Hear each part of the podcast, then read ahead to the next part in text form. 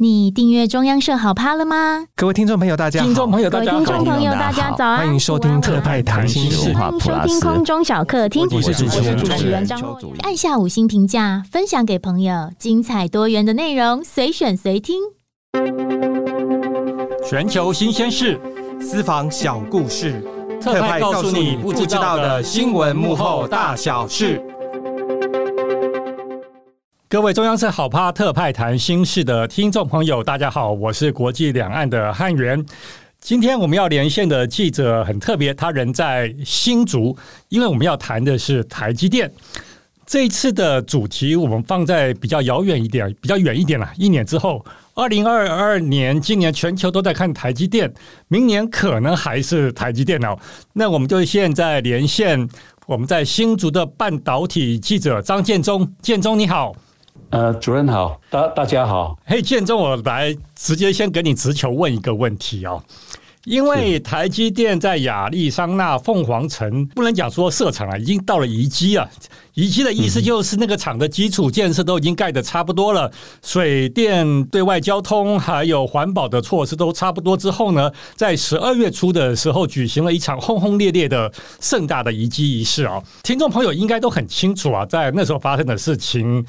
这一场大型的活动，美国总统拜登、苹果的执行长库克等人哦，都齐聚在这一个像沙漠沙漠当中的绿洲城市一样哦。建中啊，你在新竹竹科当地当地的业者、嗯、当地的一般的工程师怎么看这件事情呢？当天的活动的话，确实蛮风光的。对于台积电来讲的话，美国总统拜登。还有美国商务部长雷雷蒙多的话都有到场。对啊，现场的话还有苹果 CEO 库克，嗯，还有超伟的董事长、执行长苏志峰，还有辉达的那个黄仁勋的话，都当着这些的话都都是美国大厂大咖，当地的大厂，然后当着美国总统的面，然后又齐声。对台积电的部分的话，就满满身的赞赏，这样，所以对来台积电来讲的话，其实算还蛮给，就是蛮风光的。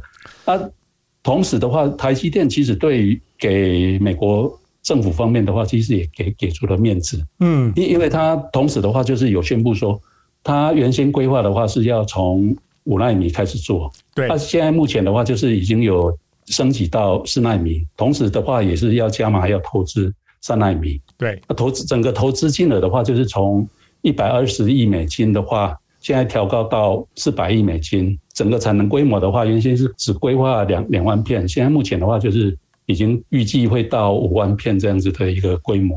它整个投资的话，算是那个美国史上最大的这种外国直接投资案。那对于美国政府当地来讲的话，现在目前拜登政府的话蛮积极要推推动半导体在地制制造。对，它台积电的部分的话是全球的这种晶圆代工龙头，然后技术又居领先地位。嗯哼，那它这样子的一个动作的话，对于美国政府的话，当地在推动这种半导体政策部分的话，其实。算蛮给给予这种支持的，哎，是对啊，看得很清楚哦。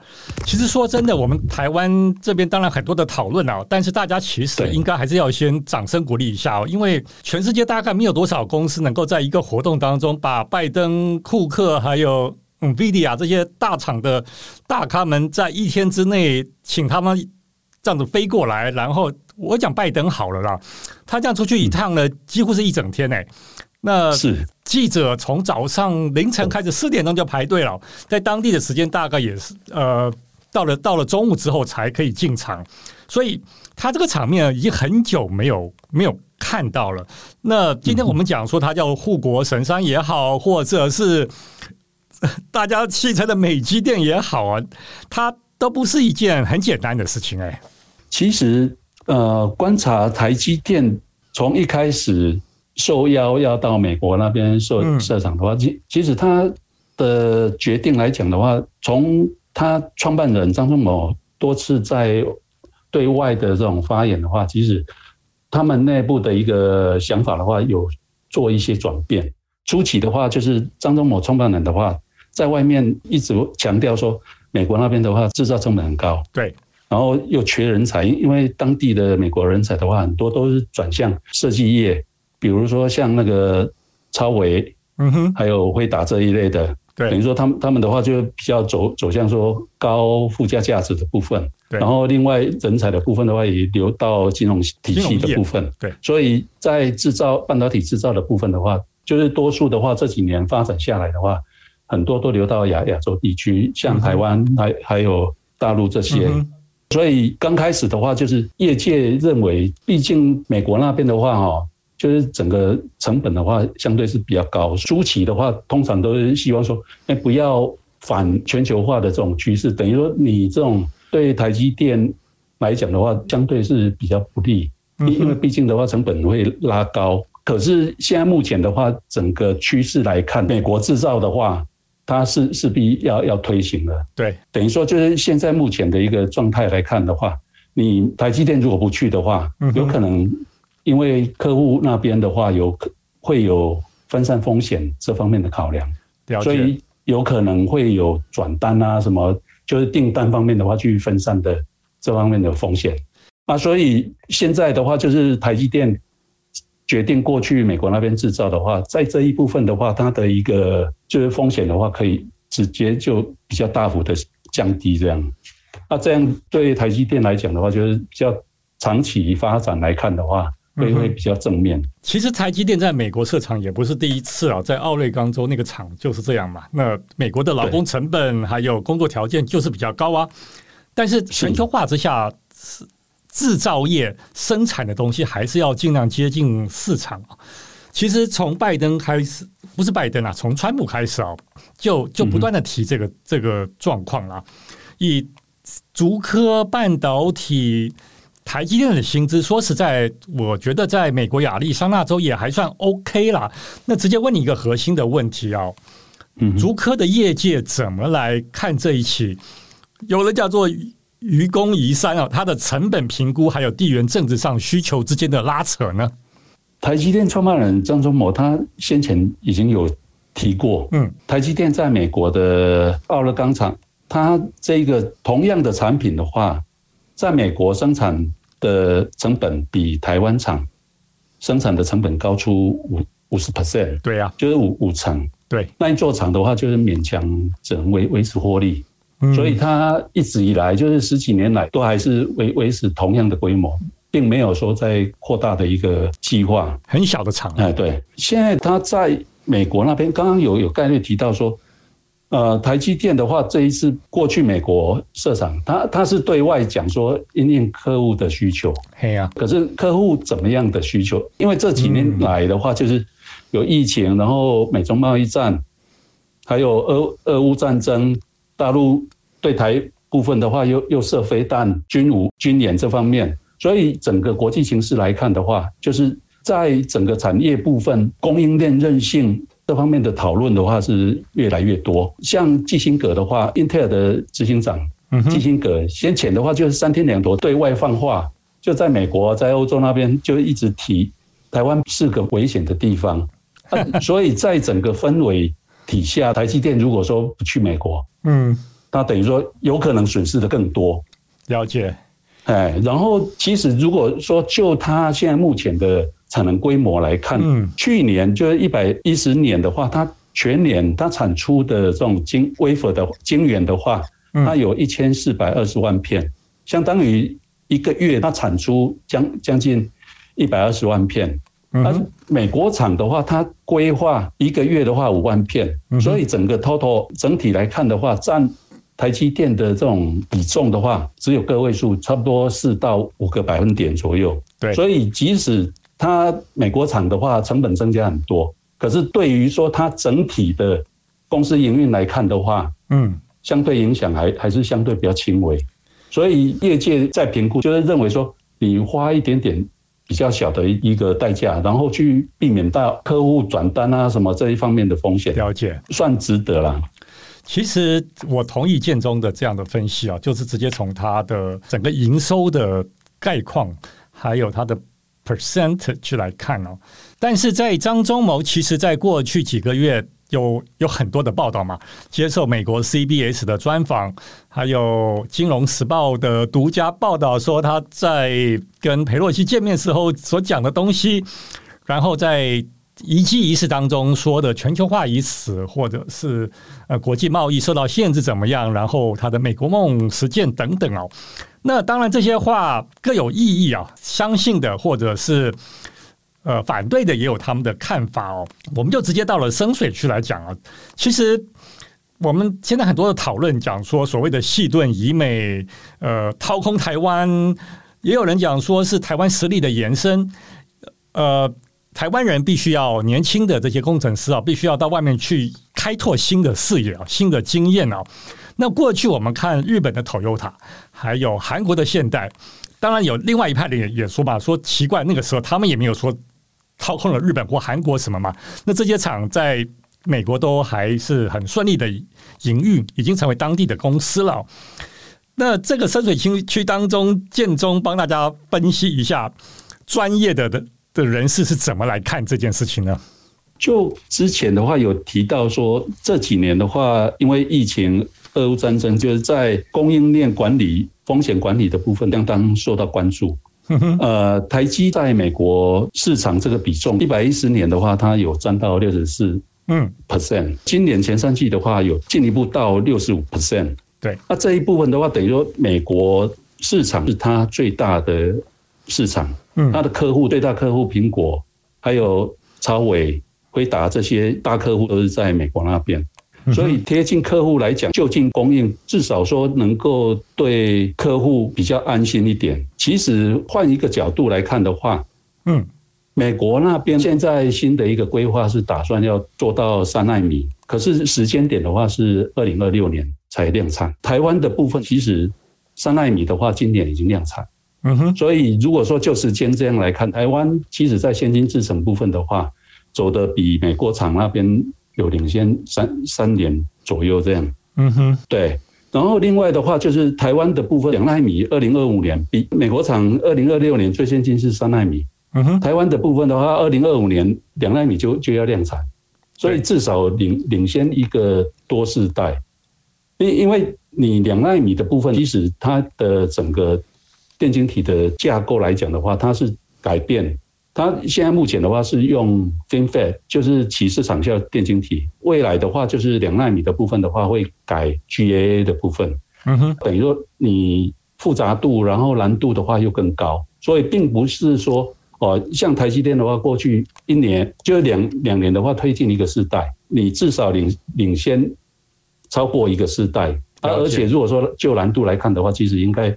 有到一一个半，两个两个世代这样，所以整个来看的话，就是台积电的话，它的先进制程的研发中心的话，还还是落在台湾部分，所以比比较不需要说去担心说哦，对，会有什么去台去台化啊，然后削弱台台湾的这种竞争。其实反反过来一个角度来看，台积电的话，它现在目前已经规模越来越大，它现在目前的话，你你看它。现在呃，两纳米的话，就是确定要落落脚竹科宝山二期嘛。嗯哼。那竹科这边的话，土地还还不够，所以它部分的产能两纳米的产能会在中科那边。嗯哼。那现在目前的话，就是之前一纳米的部分的话，龙科的部分政府正正在准备有有要规划嘛。那所以土地来讲的话，对于台积电。它需求势必会越来越多，然后水电，还有人才这部分的话，需求会会越来越多。所以你这部分如果说它一直全部都留在台湾的话，嗯，势必会面临到一个发展瓶颈。那如果说适适度的话，就是在全球那边布局，因为毕竟美国在科技业非常先进，对，所以它同时可以利用到。就近的话，就是应应用到那个美国那边的人才这一部分的，还有就是相关的这种供应链体系去配合。因因为你你看，像半导体，美国设备的部分算全球领先的地位，所以就近这样子的话，跟当地的这种供应商有能够比较紧紧密的合作，其实也也算对台湾也也是都都是好事。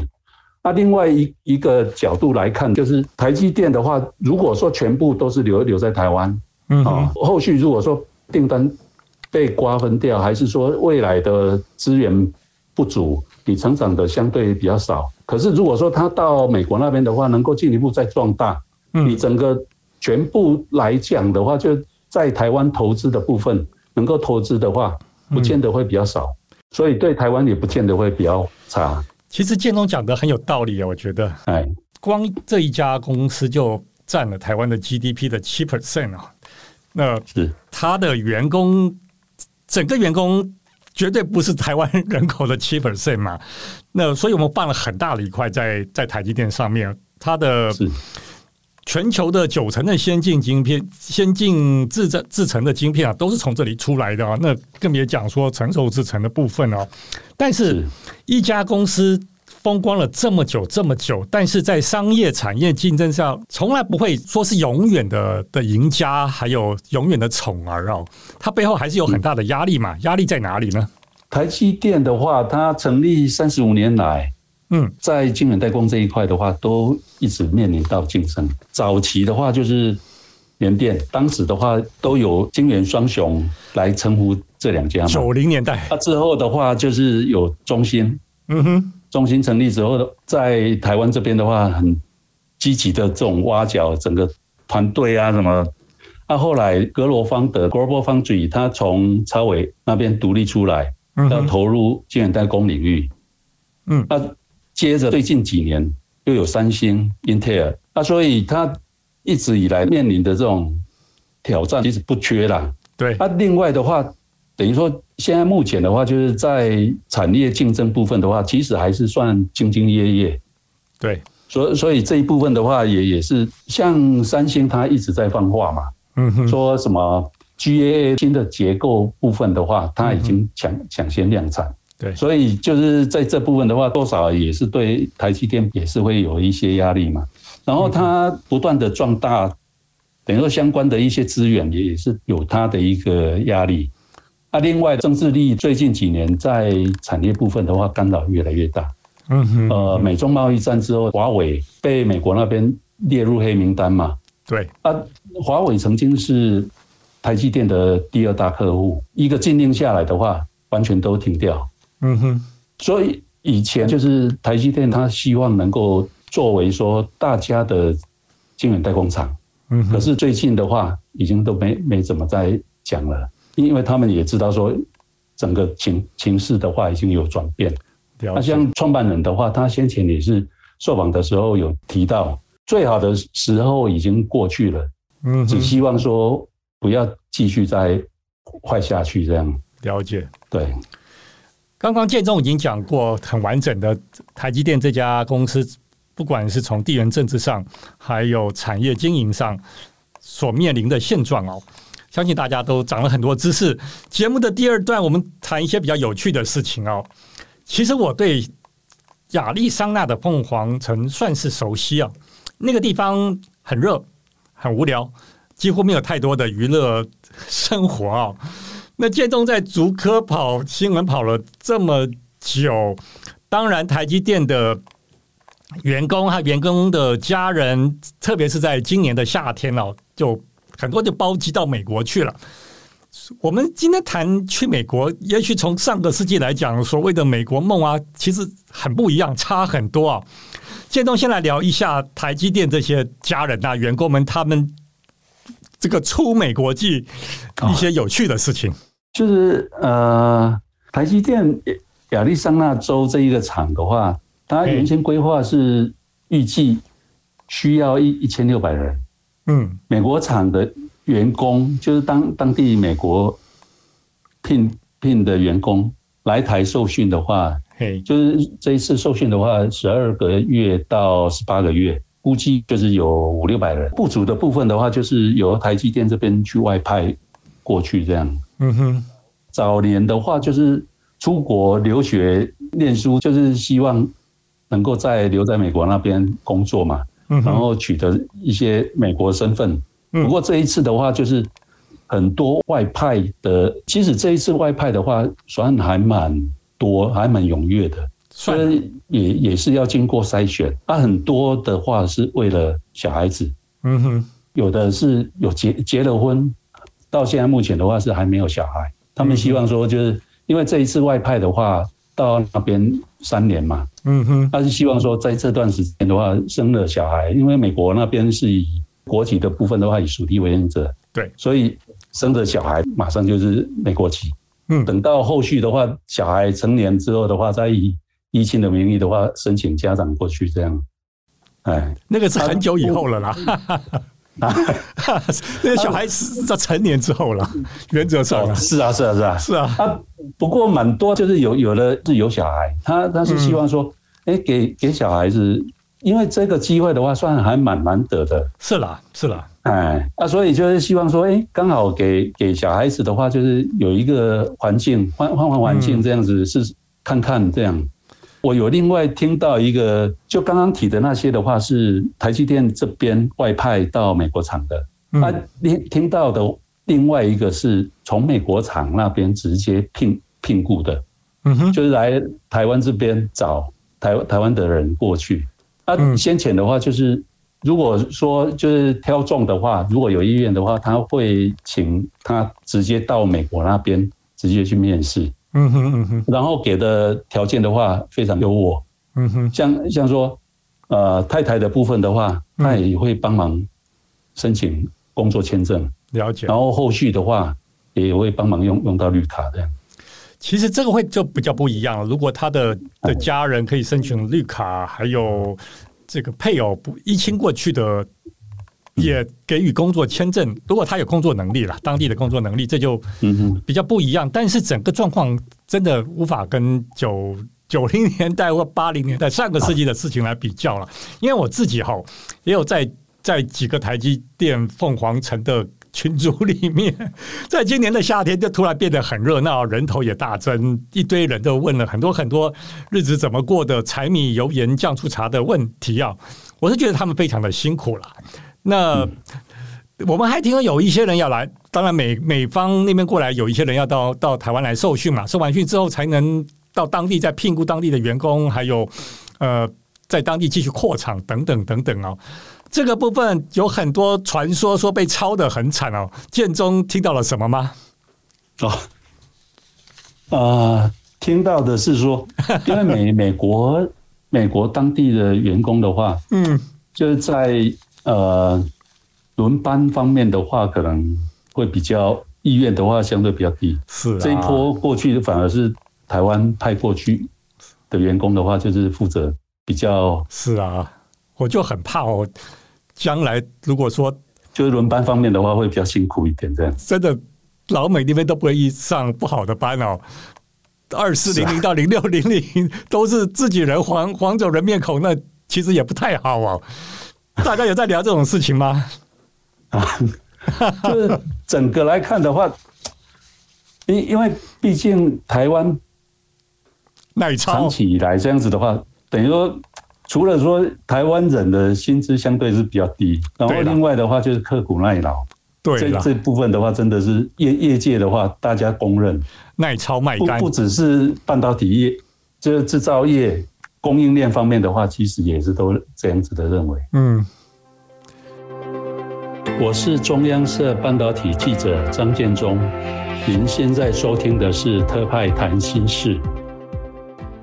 我就说，因为我自己家人也有类似的工作嘛。我记得有一次在不知道哪一个，应该是南科还是什么地方，就某一个车站，就看到应该是园区的人下班了，一大早哦。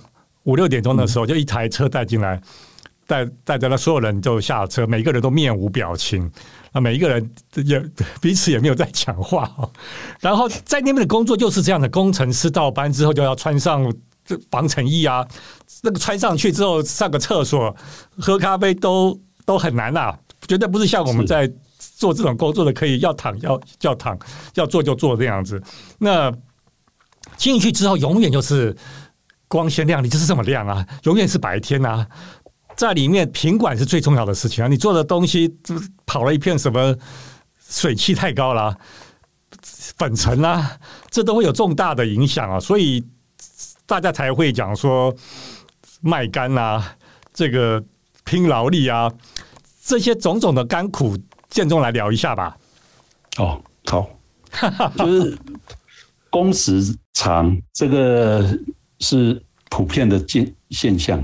嗯，啊，一般来讲的话，就是一天可能工作时间的话，至少都四个小时起跳。哇，就从早上七八点出门，嗯，到公司，嗯、然后晚上七八点，七八点也算早了，起跳才才回到家这样。好，对啊。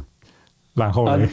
另外的话就是，呃，一些工程师他要二十四小时待命。那个手手机的话，如果说临时有出什么状况的话，就是要接电话要处理这样。是啊。那另外的话就是，呃，烧脑。烧脑怎么说呢？就是台积电的话，他有听到是说，呃，一份报告，如果说一个标点符号错了，嗯，会被骂。被骂一个小时，因为主管会认为说你这个是低级的错误，嗯，不应该错的，你为什么错了？哇，哎，他们的文化的话就是要要求非常精准，因因为整个体系的话非常庞大，然后整个制程啊，对，就是生产制造部分的话，就是流程也是非常繁琐。如如果说你今天一一哪一个螺丝钉松了。然后整个影响的话，嗯、一个一个会影响层面的话很大。嗯，那它之所以能够成为护国神山这种世界第一，确实有有它的一个道理。那这种长期下来面临的这种压力的话，确确实就会比较大。我一直觉得这个老美也学不来的啦，那也偷不走的。除了 除了半导体的科技专业哦，像这种工作精神还有愿意投入的。的确实是亚洲，尤其台湾特有的景象哎，就觉得我因为毕竟在那边工作生活也这么久了，就我我可以体谅在那边台积电的干部，如果要跟一个不管是是亚裔也好，或者是白人西班牙裔的也好，这样的员工当当地的员工的沟通，还有维持相同的呃品管。相同的行为模式，这个不是一件很容易的事情。网上早已经为这个吵半天，好像在我记得在在美西有一些台湾家庭啊，也会说收入不错啊，可能会有十万美金啊，到这边还十万美金以上啊，可能还更高啊，那算是不错的工作，你去试一试啊。那台湾人自己的小孩都没有太大的兴趣啊，一听到半夜十二点开始，都还在那儿忙东忙西啊，这个就。就不太可能是美国文化还有工作条件之一哦。台积电都觉得到现在还觉得他们是一种被迫上架的状 状态吗？其实他们也是没办法，苦不堪言吗？因为你两地的这种文化确实差异很大。对，像美国那边的话，呃，有半导体制造厂的、嗯。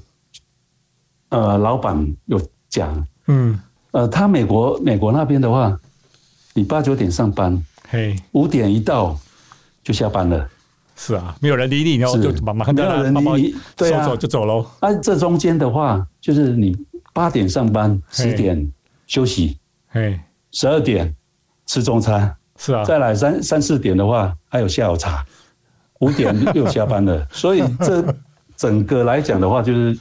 会感觉说，在纪律方面的话，还是跟台湾、日本这这些的话，亚洲地区的还是有相当大的一个差异。好了，我们比较听话了，我们这一批的话，就初期美国台积电美国厂这边的话，他会有外派台湾的工程师过过去那边帮忙。嗯，因为毕毕竟他们知道说，美国当地的部分的话，确实存在有一些变数嘛。所以还是要依赖说台湾这边工程师过过去的话去帮忙这样。那这部分的话，其实也是呃普遍在观察的部分，因因为在这部分的话，会认为说呃你后续实际经营起来的话，嘿哦，在管理啊什么这一部分，是不是真的能够顺利上来这样？了解。节目的前两段我们谈到了。台积电的营运，还有它在世界上这么这么微的的过去，还有现在。那第二段我们也谈到了在台积电工作卖肝的甘苦啊。第三段我们再来谈比较硬的地缘政治的状况啊。那除了美国之外，毕竟台积电放眼全世界啊，我们直接来看一个新的地方——日本的熊本厂。因为熊本是 Sony 的大本营啊。那日本哇，虽然它的科技的领先的状况未如上世纪八九零年代哦，但是还是一个很大的市场哦。先谈谈熊本厂的状况好了，进度怎么样？呃，熊本厂现在目前已经动工，嗯，预计的话是二零二四年底量量产。嘿，主要的话是生产二八纳米、二二、十六、十二纳米这些。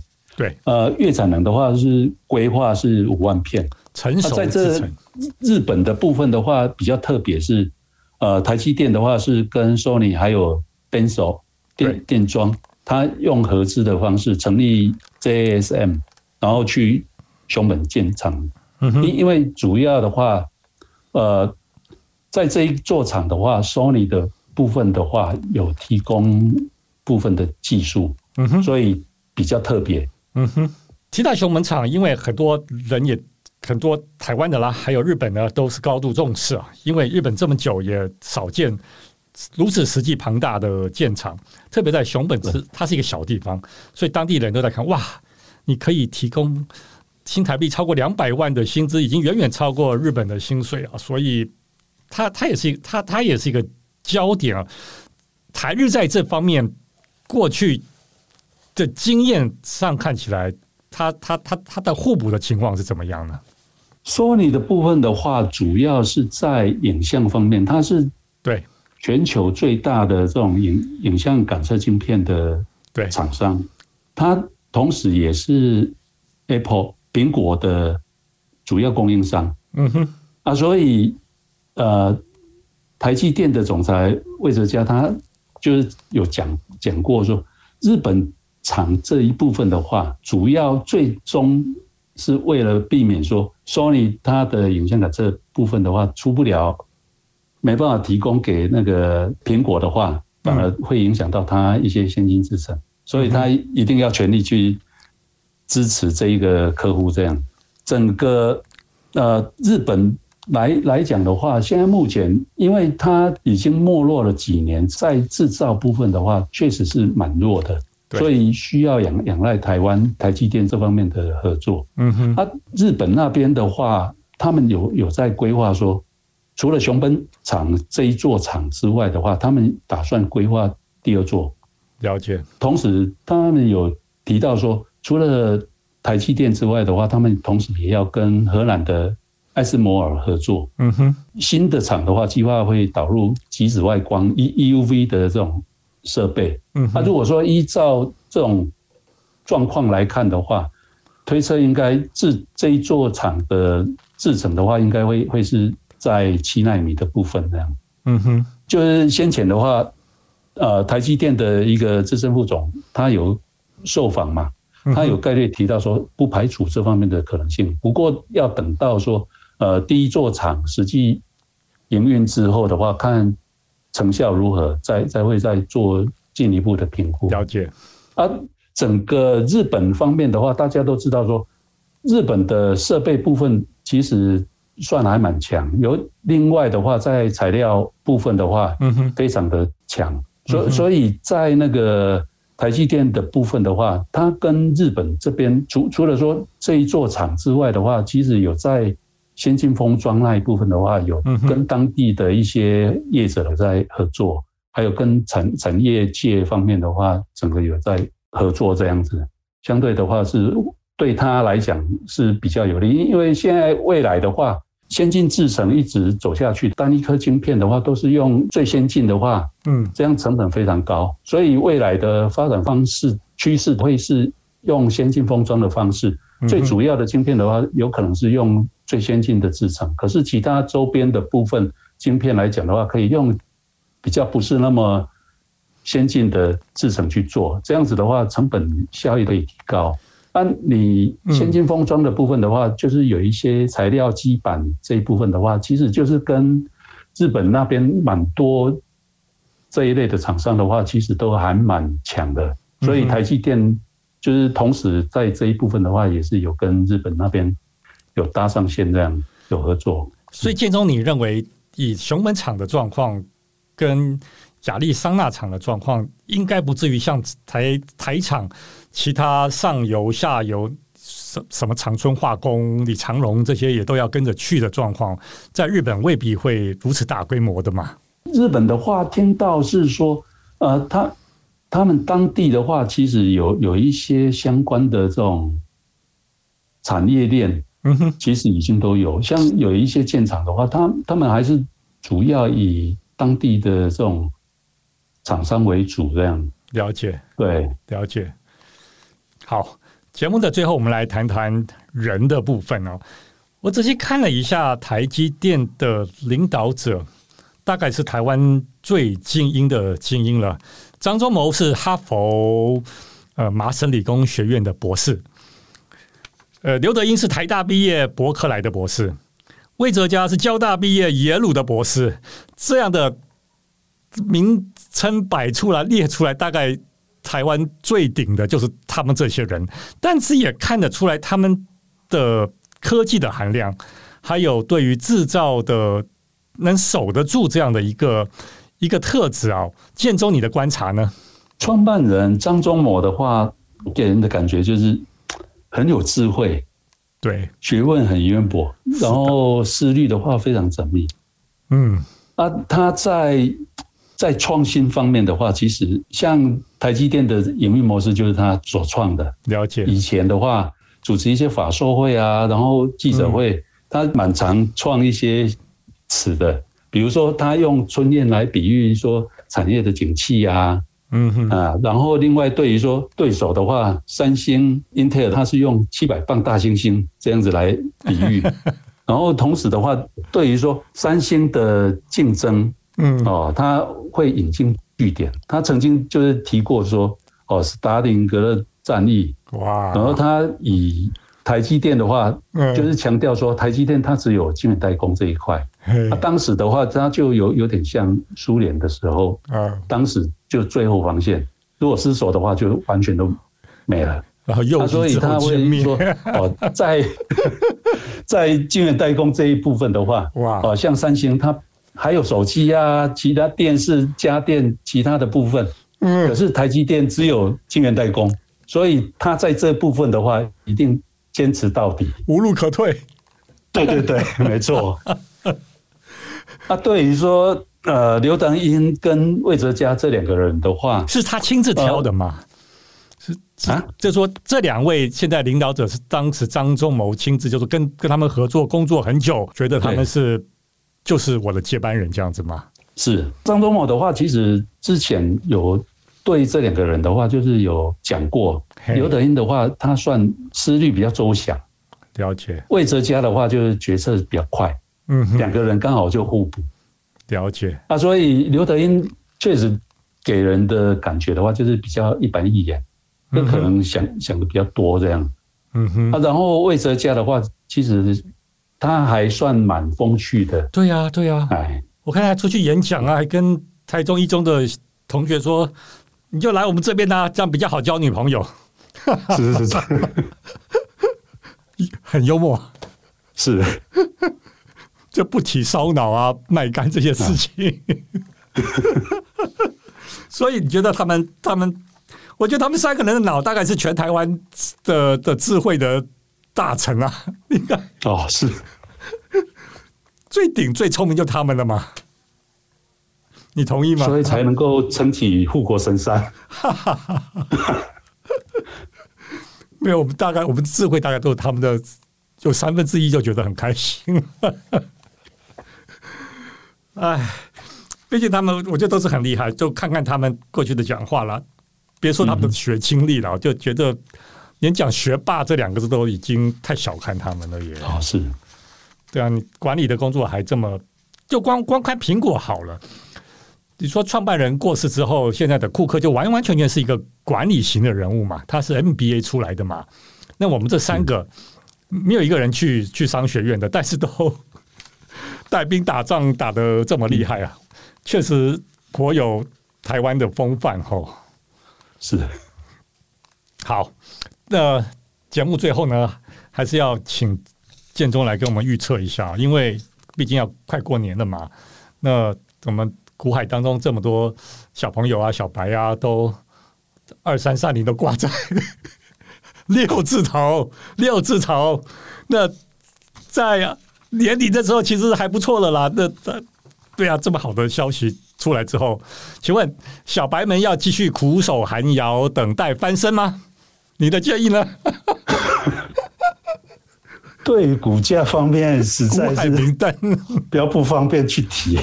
不过，不过股市方面的话，呃，有一个老人与狗这个理论。嘿，就老人的话，就相当于是基本面；狗的话是以股价。嗯，啊，就是老人牵着狗，狗的话有的时候跑在老人前面，有的时候又跑在后面。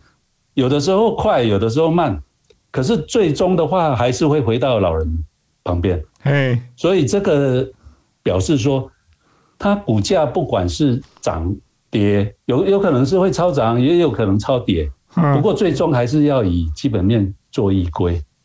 那整个谈产业景气来看的话，其实今年第四季来看的话，嗯，呃，半导体普遍都已经有。这种库存去化这方面的压力，对。不过看台积电，它除了七纳米产能相对比较松动之外，其他的这种产能利用率的话，都还算蛮强的。整整个营运来看，还算稳健。嗯。不过比较有疑虑的部分的话，是在明年，明年上半年的话，可能在产能利用率方面有可能会开始松动，因因为库存客户库存去化来讲的话，嗯，会比较。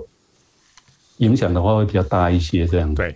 那这部分的话是比较需要观察。像现在目前来看的话，就是外资对于台积电明年的营运展望，就有有的认为说预测有可能会成长，有有的预预测会衰退。嗯，所以等于说现在目前来看的话，相对是明年可能变数会比较大一些。嗯哼，啊，等于说今年它是蛮大幅度的一个成长，可可是明年的话势必。成长的话，有可能会势必要趋缓。不过，如果说就股东的话，股息的来讲的话，对股东算是一个蛮重要的一个。除除了说价差之外，股息是蛮重要的一个。大家都靠它嘛，我们都是存股啊。啊，它台积电的话，就是它承诺，就是股息的话调高之后，最多就持平，不会再往下跌回来，因为它希望给股东的话，它能够。在股息方面不要有波动落差的，能够稳定的这种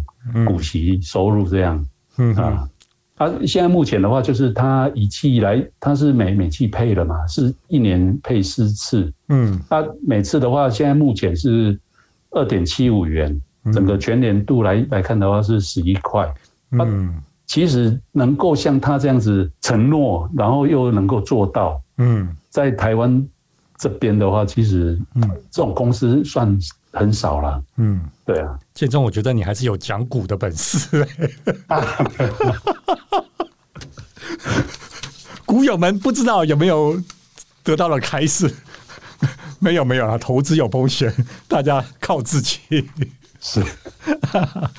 好，我们非常谢谢张建中今天来我们节目啊，那跟我们分享他长期采访台湾半导体产业的经验，还有嗯台积电的展望。好了，非常谢谢听众朋友，也非常谢谢建中，拜拜，拜拜。